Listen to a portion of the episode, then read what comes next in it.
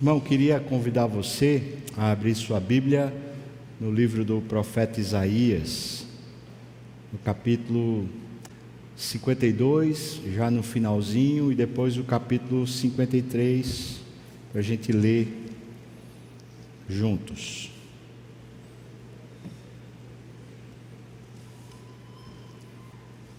Nós vamos conversar no dia de hoje sobre a pessoa bendita do Senhor Jesus e nós vamos ver quão incrível ele é. Capítulo 52, nós vamos ler a partir do versículo 13, tá bom? A partir do versículo 13 a gente vai ler até o capítulo 53 todo.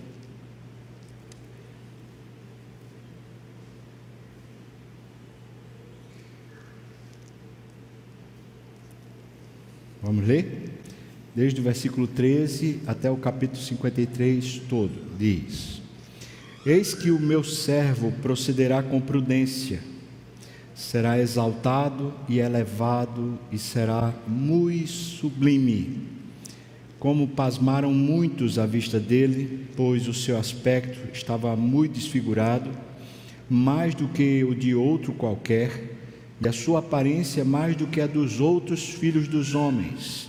Assim, causará admiração às nações, e os reis fecharão a sua boca por causa dele, porque aquilo que não lhes foi anunciado verão, e aquilo que não ouviram entenderão. Quem creu em nossa pregação, e a quem foi revelado o braço do Senhor, porque foi subindo como renovo perante ele e como raiz de uma terra seca, não tinha aparência nem formosura. Olhámo-lo, mas nenhuma beleza havia que nos agradasse. Ele era desprezado e o mais rejeitado entre os homens, homem de dores e que sabe o que é padecer. E como um de quem os homens esconde o rosto, era desprezado e dele não fizemos caso. Certamente ele tomou sobre si as nossas enfermidades e as nossas dores levou sobre si. E nós, nós o reputávamos por, por aflito, ferido de Deus e oprimido, mas ele foi traspassado pelas nossas transgressões e moído pelas nossas iniquidades. O castigo que nos traz a paz estava sobre ele e pelas suas pisaduras nós fomos sarados. Todos nós andávamos desgarrados como ovelhas, cada um de nós, cada um se desviava pelo caminho, mas o Senhor fez cair sobre ele a iniquidade de nós todos. Ele foi oprimido e humilhado, mas não abriu a boca, e como cordeiro ele foi levado ao matadouro, e como ovelha muda perante os seus tosqueadores, ele não abriu a boca. Por juízo opressor foi arrebatado, e da sua linhagem, quem dela cogitou? Porquanto ele foi cortado da terra dos viventes, por causa da transgressão do meu povo, foi ele ferido. Designaram-lhe a sepultura com os perversos, mas com o rico esteve na sua morte posto que nunca fez injustiça, nem dolo algum se achou em sua boca. Todavia, ao Senhor agradou moê-lo, fazendo-o enfermar. Quando der ele a sua alma como oferta pelo pecado, verá a sua posteridade e prolongará os seus dias. E a vontade do Senhor prosperará nas suas mãos. Ele verá o fruto do penoso trabalho de sua alma e ficará satisfeito o meu servo, o justo, com o seu conhecimento justificará muitos, porque as iniquidades deles levará sobre si. Por isso eu lhe darei muitos como a sua parte, e com os poderosos repartirá ele o despojo, porquanto ele derramou a sua alma na morte, foi contado com os transgressores, contudo levou sobre si o pecado de muitos e pelos transgressores intercedeu. Amém. O incrível Jesus servo. É, Isaías 53 fala sobre isso. Mas vamos orar. Senhor Deus, dá-me unção para que realmente flua o teu espírito aqui através do meu coração, da minha mente, da minha boca, Pai. Dá unção para os meus irmãos, aplica a tua palavra, talvez libertando, encorajando, talvez salvando. Senhor, por misericórdia, faça-nos ver o teu filho hoje aqui, realmente vê-lo, no nome de Jesus. Amém. Amém.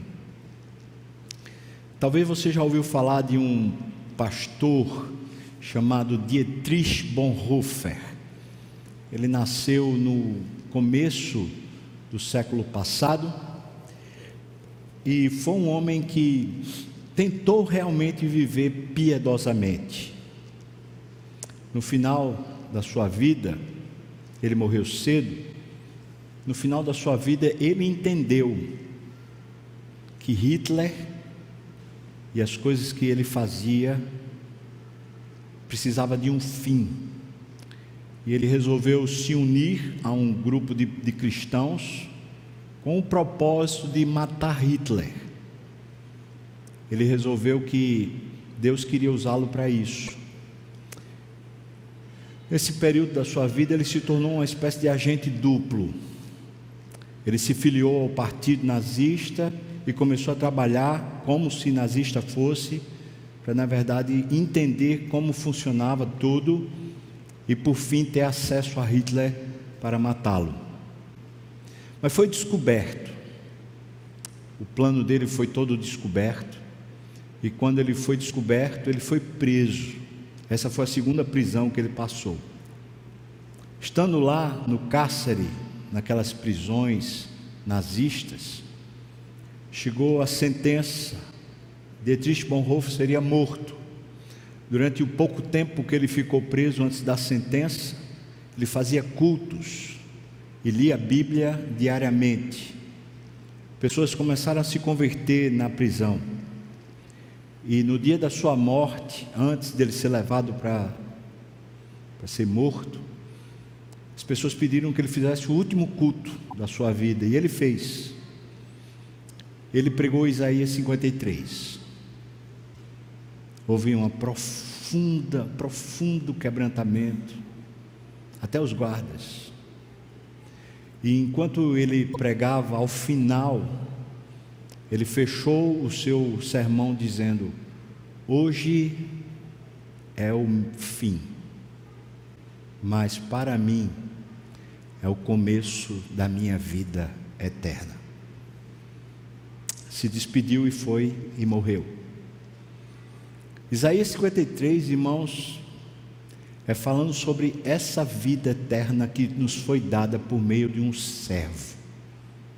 E o cristianismo verdadeiro, legítimo, está postulado sobre a ideia de que Deus inverte completamente as nossas noções sociais, humanas, a respeito de um padrão de vida. Enquanto a sociedade e o mundo está dizendo para você, você precisa ser maior, você precisa ganhar mais, você precisa de mais fama, mais reconhecimento, mais aplauso. Enquanto o mundo está dizendo isso, o seu ego, junto com o mundo, está batendo palma para si mesmo o cristianismo vivido por Cristo é um, uma sentença de morte e de serviço. Deus não nos chamou para o aplauso, para o reconhecimento.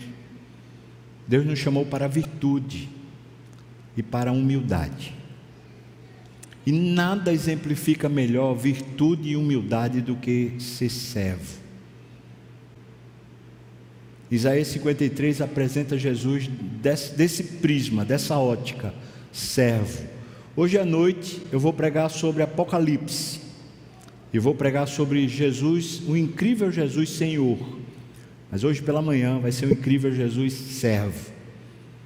E eu queria que você e eu percebêssemos o quão difícil foi para ele viver entre nós. Eu quero começar usando sua imaginação para isso. Por favor, tente refletir. E se for necessário, tente até fechar os olhos e refletir no que eu vou falar. Você imagina o Verbo de Deus, o Criador de todas as coisas.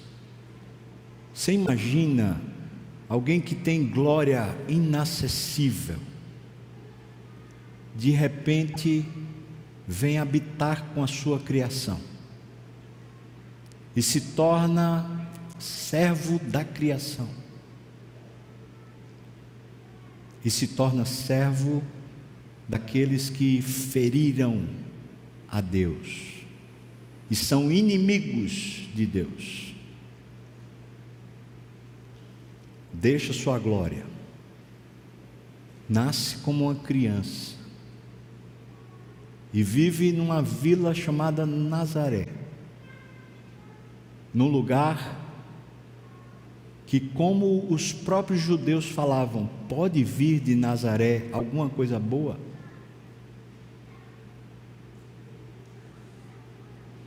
Cresce, e quando o homem, ele é chamado de rabi, mas as autoridades não o reconhecem.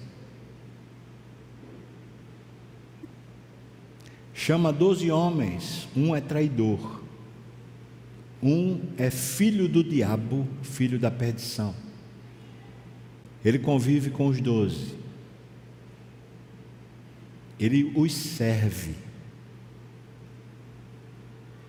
E ajuda esses homens a descobrirem uma vida eterna, que é uma vida de serviço, uma vida de humildade. Na ceia, quando ele está para morrer, naquele dia, a conversa que os discípulos estão tendo é sobre qual deles é o maior. Ele tira a roupa, cinge-se com a toalha e lava os pés dos discípulos, dizendo: É isso o que eu quero que vocês façam. Mas nada disso ainda é suficiente para revelar o quão servo Jesus é.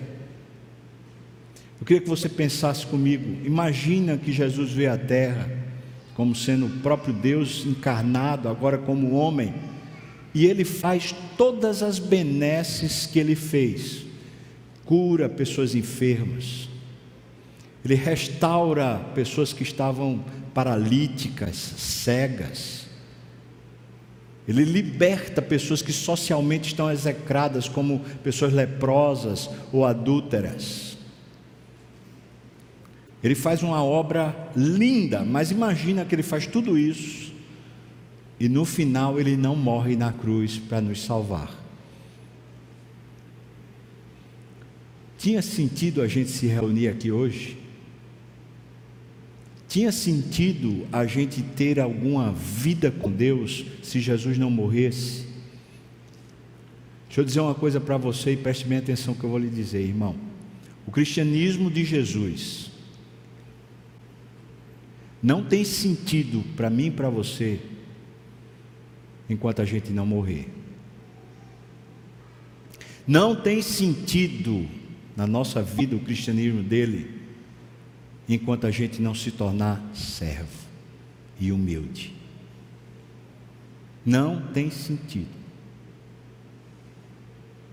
E é sobre isso que esse texto nos coloca contra a parede. Vamos andar no texto, por favor, Isaías 52. A gente vai lendo aqui do 13 ao 15, finalzinho dos 52. Veja, o primeiro ponto dessa mensagem é um servo inconcebível. Ninguém jamais imaginaria esse servo. Israel não imaginou, os discípulos não imaginaram, a igreja não imaginou, o mundo jamais conseguiu conceber essa ideia de servo como Jesus revela. Versículo primeiro, o primeiro versículo que a gente está lendo, 13, diz que ele era um, que o meu servo, Deus, né, apresentando ele, diz: o meu servo procederá com prudência. E veja o que ele é. Ele será exaltado e elevado e será muito sublime. A narrativa está colocando Jesus numa posição privilegiada. E quando a gente lê Filipenses capítulo 2, a partir do versículo 5, a gente entende o que é que Isaías está falando. É que no serviço de Jesus, enquanto ele se humilhava, enquanto ele obedecia, ele foi até o fundo do poço e Deus o exaltou sobremaneira. A nobreza que Jesus tem é inerente, mas a sua obra resgata a nobreza humana. O texto está dizendo que o servo ele será exaltado, elevado e muito sublime. É o que a gente vai ver hoje à noite.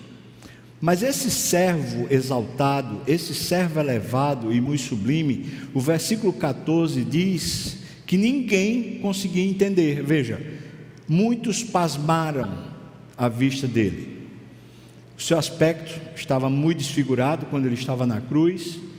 Ele estava mais desfigurado do que qualquer outro que se possa imaginar, mais do que qualquer outro dos filhos dos homens. Esse servo inconcebível na nossa mente, ele é totalmente incoerente com a ideia do mundo. O mundo pensa que a grandeza humana está no seu status, nas suas qualificações. Deus pensa que a nobreza humana está justamente quando o mundo não, lhe, não consegue lhe reconhecer, quando o mundo fica pasmado diante da sua humildade. Versículo 3 diz, oh, desculpa, versículo 15, terceiro ponto diz que por causa disso ele causará admiração às nações, e por causa disso os reis ficarão calados Diz, porque aquilo que não lhes foi anunciado, eles verão.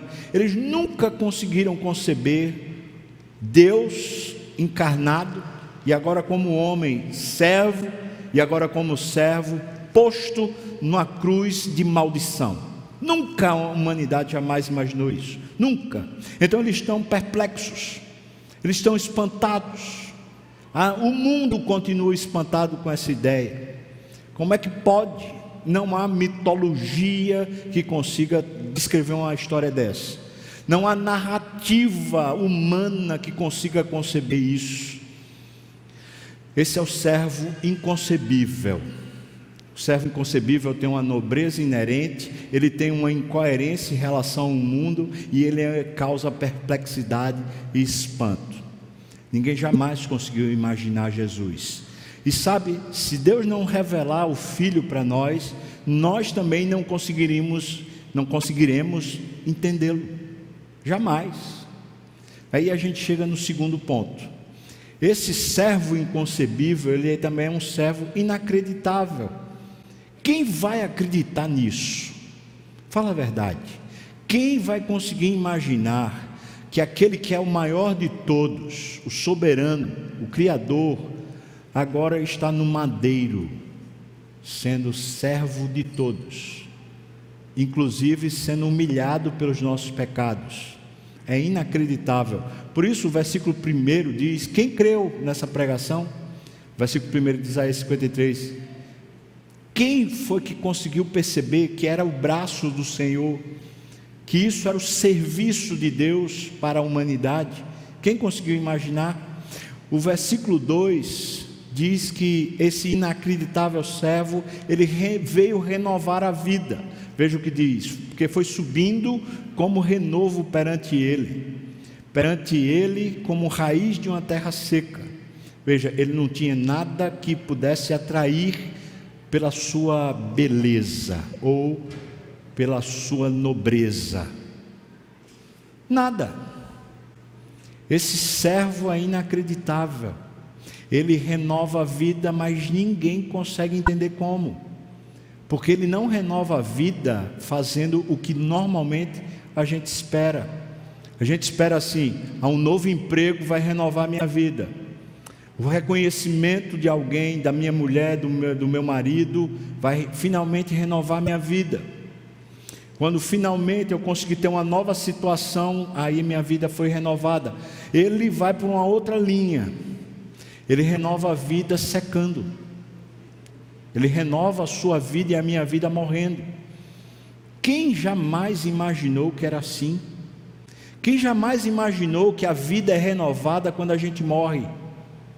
Quem jamais imaginou que a vida nasce quando a gente é crucificado com Cristo. Terceiro ponto do, do servo inacreditável está no versículo 3. Diz aqui que ele foi rejeitado pelos homens caídos. Ninguém quis se familiarizar com ele. Você lembra que quando ele foi sentenciado à morte, seus discípulos não conseguiam segui-lo, com exceção de João, que estava ao lado de Maria. Ninguém estava vendo o espetáculo da morte de Cristo. Ninguém conseguia mais estar perto dele. E até aqueles que estavam condenando ele à morte estavam espantados diante daquele homem sobrenatural. Como é que pode? Como é que pode?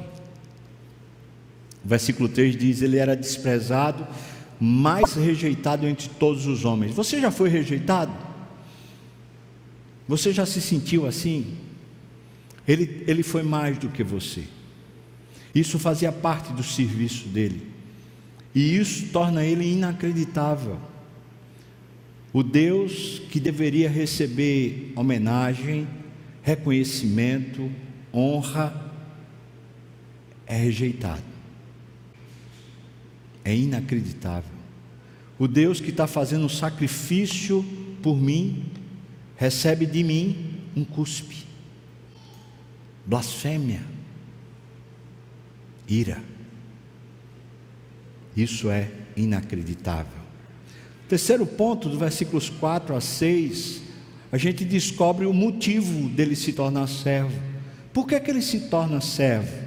Três perspectivas para a gente ver. No versículo 4, ele se tornou servo para tomar sobre si as nossas enfermidades e dores.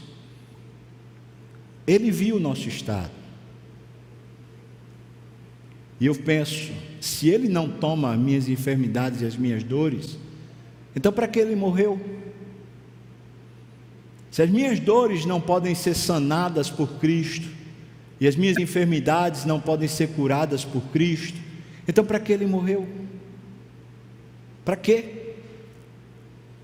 Ainda o motivo dele se tornar servo está no versículo 5. Ele se tornou servo por causa das nossas transgressões e por causa das nossas iniquidades. Eu quero fazer essa distinção. Transgressão é a falta, é o erro. Iniquidade é o tamanho desse erro. Na Bíblia existe pecadinho e pecadão. Não existe essa, essa teologia que diz todo pecado é igual. Não, não é. Toda transgressão é igual, mas a iniquidade pode ser diferenciada. Mas o que texto está dizendo é que ele pegou todas as nossas iniquidades. Veja aí, ele foi moído. Então deixa eu deixar claro isso. As chicotadas bateram na carne de Jesus.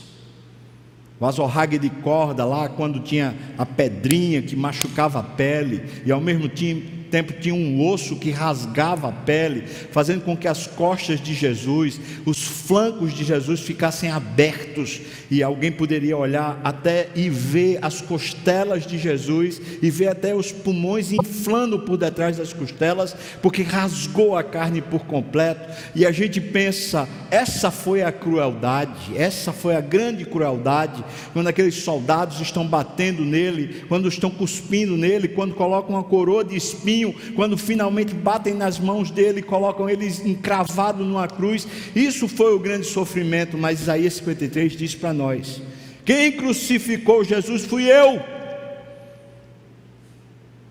Foi a minha iniquidade quem moeu Jesus. Cada chicotada era um pecado meu.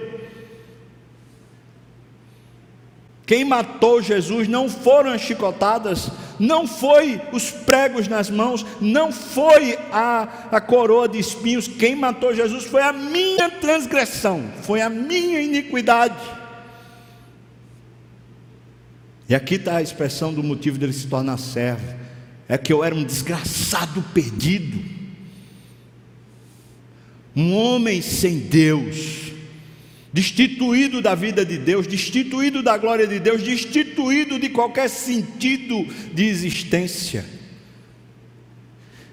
As nossas transgressões e as nossas iniquidades foi o motivo pelo qual ele se tornou servo. Terceiro, no versículo 6, ainda falando sobre o motivo, diz: Nós estávamos andando por descaminhos, desgarrados, nós nos desviávamos, mas o Senhor fez cair sobre ele a iniquidade de nós todos. O terceiro motivo são os nossos descaminhos, as nossas perdições, a nossa inconstância. A gente parece que está super bem, e no outro dia a gente está super mal. Foi por causa disso que ele foi morrer para nos resgatar. É por causa disso que ele se torna servo. Quarto ponto, como ele serviu, versículos 7 a 9. Como Jesus serviu. Versículo 7, ele serviu oprimido e humilhado. Veja, ele foi oprimido e humilhado, mas não abriu a boca. Esse, essa maneira de Jesus servir nos ensina, lá em Pedro, na primeira epístola de Pedro, no capítulo 2, a partir do versículo 18, ele faz questão de dizer: Tende em vós o mesmo sentimento que houve também em Cristo Jesus. Pois ele, sendo Deus, não julgou com usurpação ser igual a Deus, antes a si mesmo se esvaziou, assumindo a forma de servo. Ele foi reconhecido em figura humana. Isso é Filipenses capítulo 2. Pedro fala que é para a gente ter esse mesmo sentimento que houve em Cristo oprimido e humilhado foi como ele serviu. Você quer servir a Deus? Você foi salvo pela opressão que ele sofreu. Você foi salvo pela humilhação que você fez ele sentir. Você quer servir a Deus? Ou você quer se servir de Deus? Quer servir a Deus? Se o caminho do servo se o caminho do filho foi sendo humilhado e oprimido, como você acha que será o nosso caminho? Segundo, ainda como é que ele serviu? Versículo 8 diz que por juízo opressor ele foi morto, foi arrebatado da sua linhagem, ou seja, daquilo que seria do seu corpo natural. Quem é que consegue ver qualquer fruto? Ele não teve filho, ele não teve esposa.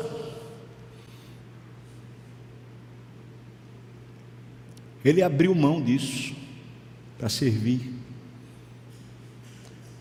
Versículo, versículo 8 ainda diz: Ele foi cortado da terra dos viventes, e por causa da transgressão do meu povo ele foi ferido. Então, como foi que ele serviu a nós? Ele serviu com juízo, com morte e com feridas. Então, se o primeiro foi oprimido e humilhado, o segundo ponto é juízo, morte e feridas. Foi assim que ele serviu. Terceiro ponto, como foi que ele serviu? Está aqui no versículo 9. O texto diz que ele foi designado para a sepultura com os perversos. Veja, ele é posto na terra como se ele fosse um perverso. Mas o texto diz: com o rico esteve na sua morte, posto que ele nunca fez injustiça, nem dolo algum se achou em sua boca. Como foi que ele serviu de forma pura e santa? Ele tinha tudo para esbravejar, ele tinha tudo para ter depressão, para ter crise, para chiar, para rejeitar, para dizer eu estou cansado, eu não aguento, é difícil demais. Ele tinha tudo para rejeitar esse serviço, tudo. Mas aqui diz como ele foi oprimido e humilhado, foi assim que ele serviu. Ele foi debaixo de juízo de morte, debaixo de feridas, foi como ele serviu. E por último, ele serviu de forma pura e santa. Ele não maculou a sua alma por causa da gravidade, da dificuldade do serviço. Às vezes, a gente num relacionamento, né? Pessoa difícil, no casamento está difícil, a gente começa a macular o nosso serviço. Deixa de ser puro, deixa de ser santo. Às vezes a gente não está mais disponível a ser humilhado, oprimido, a gente não está mais disponível a ser ferido. Mas foi assim que ele serviu. Quinto ponto, a quem? A quem ele serviu? Os versículos 9 e 10 mostram a que ele serviu. No versículo 9 diz que ele serviu a homens perversos. Veja, designaram-lhe a sepultura com os perversos. Mas com o rico ele esteve na sua morte, posto que nunca fez injustiça nem dolo algum se achou em sua boca. A quem? A homens perversos. Portanto, se eu sou salvo, se eu reconheço que sou salvo, eu preciso reconhecer que eu, de fato, por natureza, sou perverso. E foi para mim que ele veio. Foi para me salvar. O versículo 10 diz que ele também serviu ao Senhor Deus. Veja, todavia ao Senhor, o Deus, agradou moê-lo, fazendo-o enfermar. Ou seja, ele fez isso porque agradava a Deus. Agora aqui está o grande mistério. Como um pai pode se agradar de moer seu filho? Como? Quando esse pai está pensando que esse filho, primeiro, aguenta, segundo, que o fruto do, que, do sofrimento do seu filho vai resgatar os seus outros filhos, ou vai pelo menos inserir esses outros que são perversos na família de Deus para serem filhos. Então ele serviu a mim e a você, ao perverso, mas na verdade ele estava servindo a Deus, o Senhor. Será que o nosso serviço agrada ao Senhor? Será que por vezes Deus não nos tem moído justamente para que o fruto desse moído traga glória ao nome dEle? quando der ele a sua alma pela morte como oferta pelo pecado, ele verá sua posteridade, prolongará os seus dias e a vontade do Senhor vai prosperar nas suas mãos. É impressionante a quem ele serviu, ele serviu a mim, que não merecia. E ele serviu a Deus, que estava com vontade de me salvar. E ele resolveu se oferecer. Isso me põe contra a parede. Por que eu tenho que servir? Porque eu sou filho do sacrifício dele. Eu sou filho do exemplo dele. Os primeiros cristãos que estão narrados no livro de Atos sofrem, especialmente os apóstolos e os presbíteros e os diáconos, que são a liderança instituída por Deus na igreja. Esses sofrem ainda mais. Se Deus tem chamado você para ser pastor, se Deus tem chamado você para ser presbítero, para ser diácono, não é para você ter status, mas Deus tem chamado você para ser servo e para pagar o preço de servir a homens e servir a Deus. Deus tem chamado você para ser liderança na igreja, no louvor, na mídia, no, na liderança de grupo pequeno, no departamento infantil, na escola dominical, no ministério de homens, no ministério de mulheres, lá na SAF. Deus tem chamado você para poder colocar você na posição de liderança então, o padrão bíblico é esse: é serviço, servindo a homens que muitas vezes são perversos e ingratos, mas servindo a Deus de todo o coração, passando pela luta, pela luta e pela dor.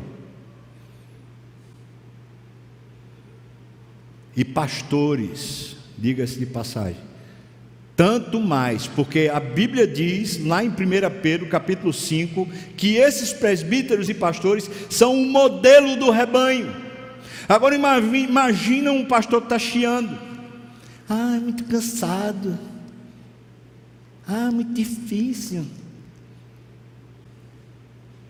Pastor tem aonde chiar. E pastor não chia para a ovelha, não. Pastor chia para Deus.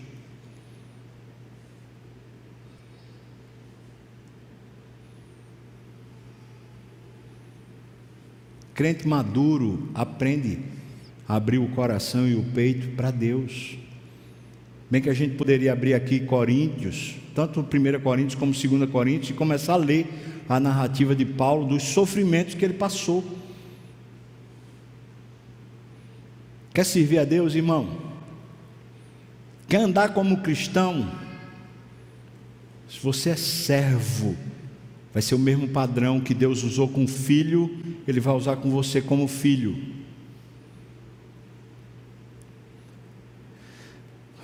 Sexto ponto: qual foi o resultado do seu serviço, de ter ele servido? Versículos 11 e 12.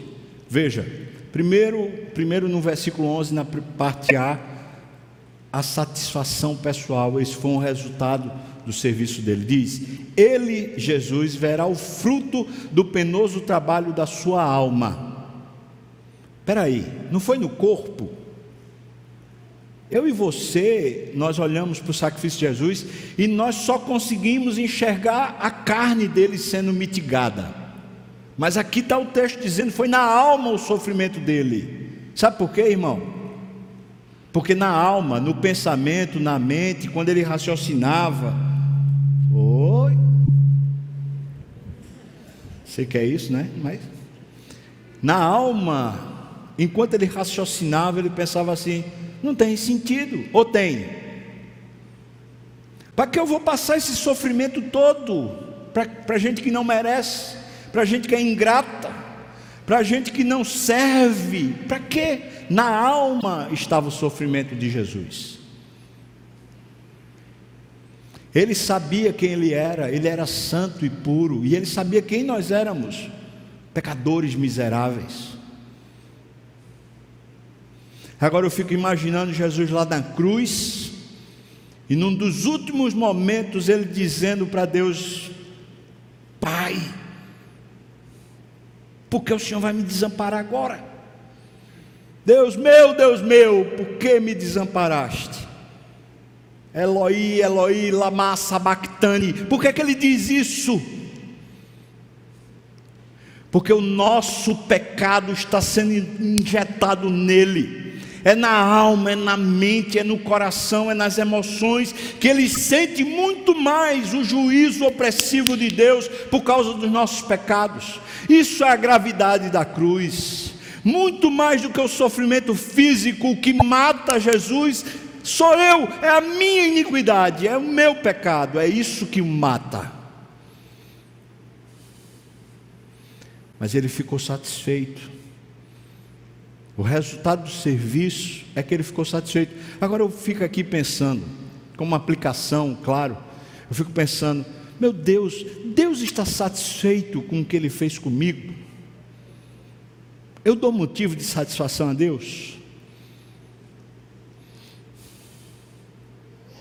Ainda, ainda nesse versículo 11, tem um segundo resultado do serviço de Jesus. O segundo resultado foi a nossa justificação. Veja, diz: O meu servo justo, com o seu conhecimento, justificará a muitos, porque as iniquidades deles levará sobre si. Eu fui declarado justo por causa da justiça de Deus que foi derramada sobre Jesus. Deus pegou o castigo que estava para mim e ele colocou o castigo em Jesus. Então eu estou liberto, estou livre. É o resultado da, do seu serviço. Sou eu agora justificado. E terceiro resultado, veja o versículo 12. Ele diz: Por isso, por causa dessa justiça, dessa justificação, ele, eu, lhe darei muitos como a sua parte. Deus dará a Jesus muitos com a sua parte. Que parte é essa? É a herança. O resultado da crucificação é me inserir na família de Deus, e agora eu sou irmão de Cristo. Dá para acreditar? Eu sou seu irmão, mas eu sou seu irmão porque eu sou irmão de Cristo. Eu fui adotado por Deus e agora eu faço parte da família dele. E ele está dizendo agora, eu darei, Deus está dizendo, eu darei a ele muitos como a sua parte. E tem mais, e com os poderosos repartirá ele despojo. Quem são os poderosos? Eu, você. Nós fomos feitos poderosos em Deus quando Jesus foi lá e tirou de nós a sentença de morte. E Ele está repartindo despojo da sua vitória conosco. Tem mais, ele diz: Porquanto ele derramou a sua alma na morte, ele foi contado com os transgressores, contudo, ele levou sobre si o pecado de muitos e pelos transgressores ele intercedeu. Você entendeu o que é que significa o serviço de Jesus? Eu vou repetir rapidamente aqui os seis pontos. Primeiro, Jesus é um servo inconcebível, porque nenhum de nós imagina o cristianismo a partir disso. Nenhum de nós imaginaria a vida com Deus a partir do serviço. É inconcebível. Na mente humana, a gente trabalha para a gente chegar a um ponto onde a gente diz: agora eu estou aposentado, agora a vida vai me servir. Então a gente parece que faz um planejamento estratégico da seguinte forma: eu vou trabalhar muito para depois eu ter conforto. Cristo inverte completamente a ideia. Eu trabalho para Deus a minha vida toda. Como? Bom, com o mundo achando isso estranho, como é que eu continuo sendo servo se eu já sou aposentado? Se agora eu já tenho dinheiro, se agora eu tenho recursos, se agora eu tenho nobreza, se agora as pessoas falam bem de mim, eu estou com status social, eu vou continuar servindo?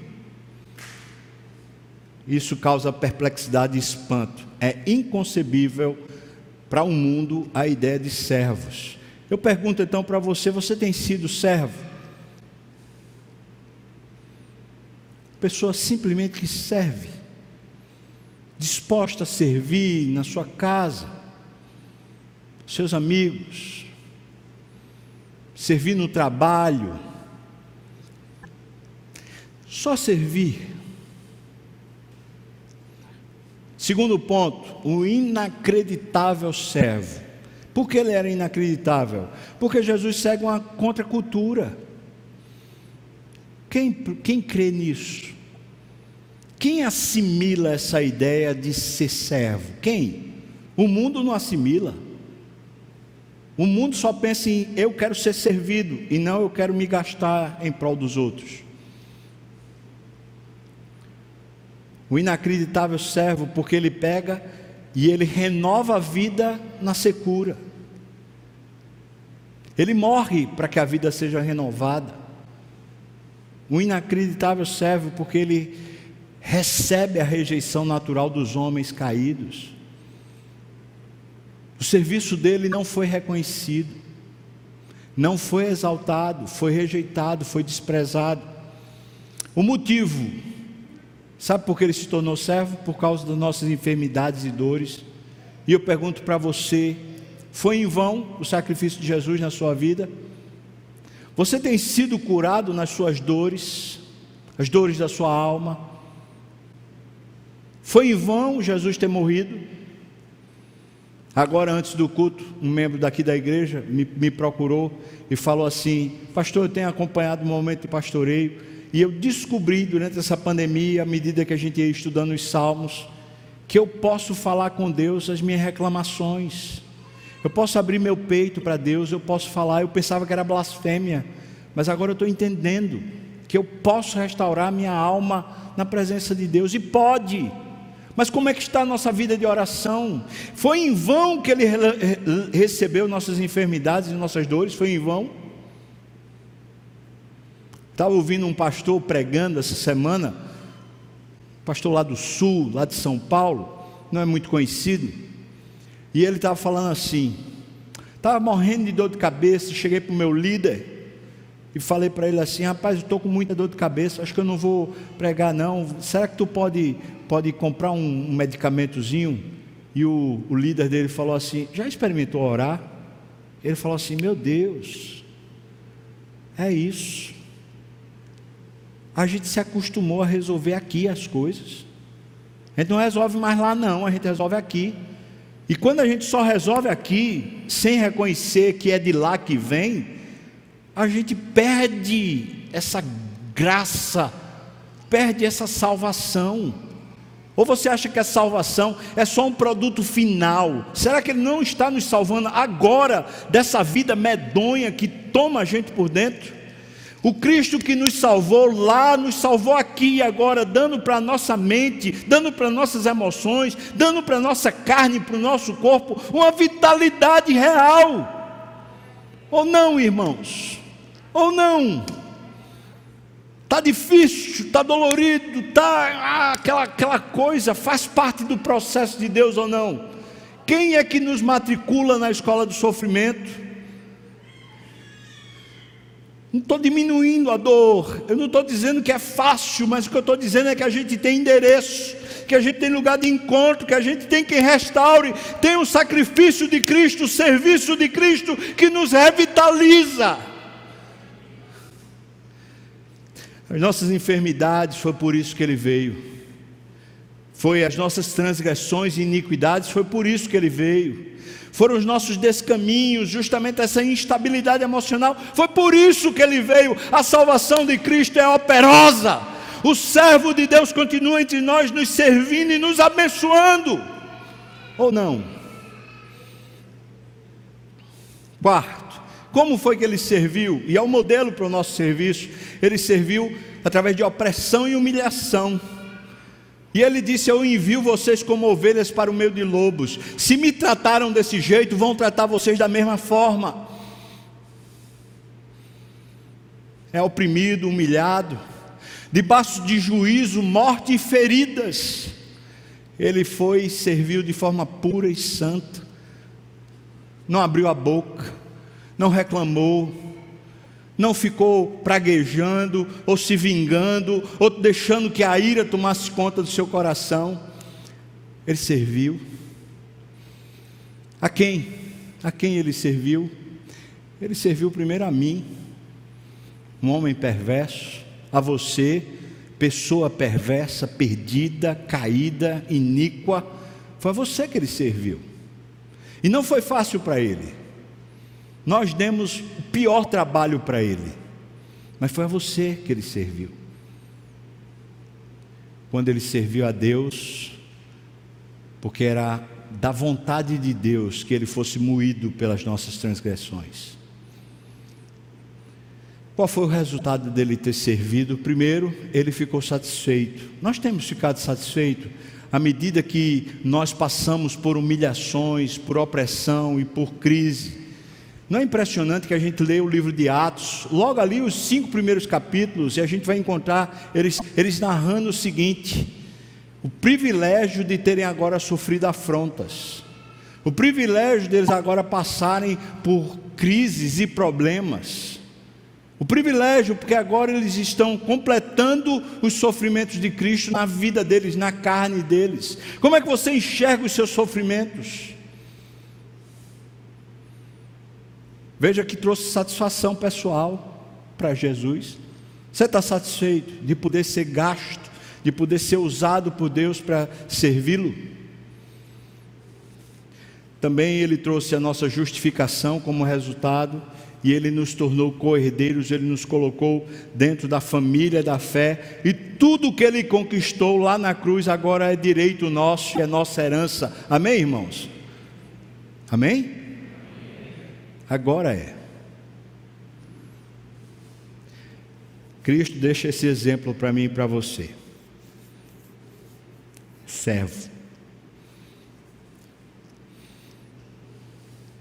Há muito tempo, eu resolvi no meu coração que se eu não viver para servir, eu não sirvo mais para viver.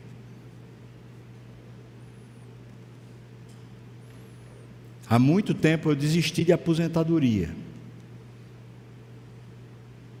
Eu desisti de conforto. Eu quero ter um coração simples. Tanto faz estar com o auditório cheio ou vazio. Tanto faz estar na igreja pretendendo das graças, que é uma bênção ou ser lançado no confim do mundo, lá no meio dos indígenas, ou talvez no meio de um, povo pobre lá da África, sei lá onde, tanto faz. Se eu não viver para servir, é melhor que Deus me leve. Se for para eu ficar aqui na terra, puxando as benesses do ministério para me, me trazer conforto, usando o povo de Deus para poder me sentir mais importante, é melhor que eu vá embora.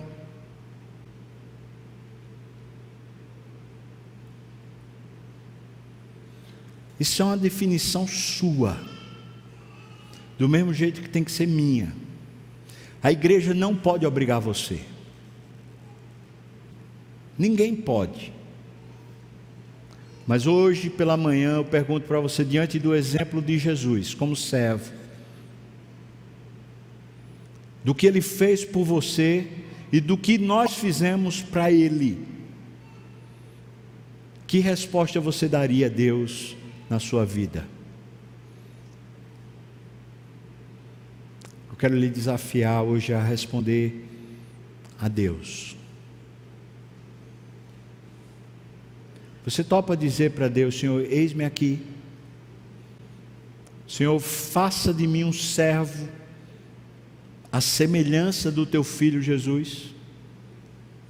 Faça de mim um servo, a semelhança de Jesus. Você topa? Vem opressão, vem. Vem juízo, vem. Vem homens perversos, vem.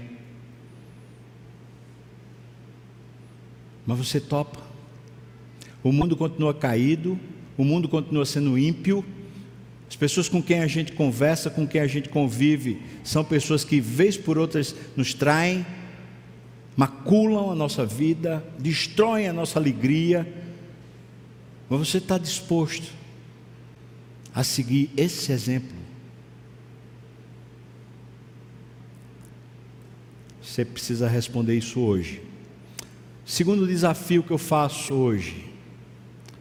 Você está disposto a dizer para Cristo: Eu quero ser salvo. Eu quero que a tua obra traga efeito emocional em mim, traga efeito na minha carne, que me traga vitalidade, me renove. Eu quero que a tua obra me restaure. Você topa? São dois desafios. Um, pedir a Deus que a obra dele aplicada a você tenha sentido, lhe salve, lhe salve de verdade. Porque parece que tem um bocado de cristão que diz que é salvo, mas vive como se não fosse. Mas o segundo é você topa dizer para Deus: Senhor, pode me gastar, pode me colocar em situações difíceis, pode fazer o que o Senhor quiser. Eu quero ser usado pelo Senhor, a semelhança do seu filho, um coração humilde, cheio de vida, cheio de graça, como Jesus foi. Eu quero ser servo. São dois desafios: tomar posse e de fato servir. Você topa?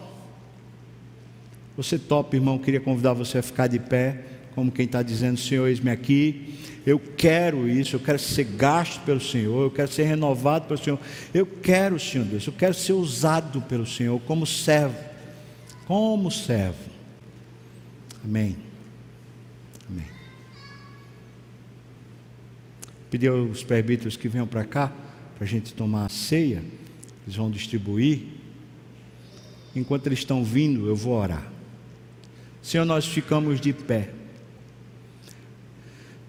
Diante da palavra e do exemplo, nós somos arrastados.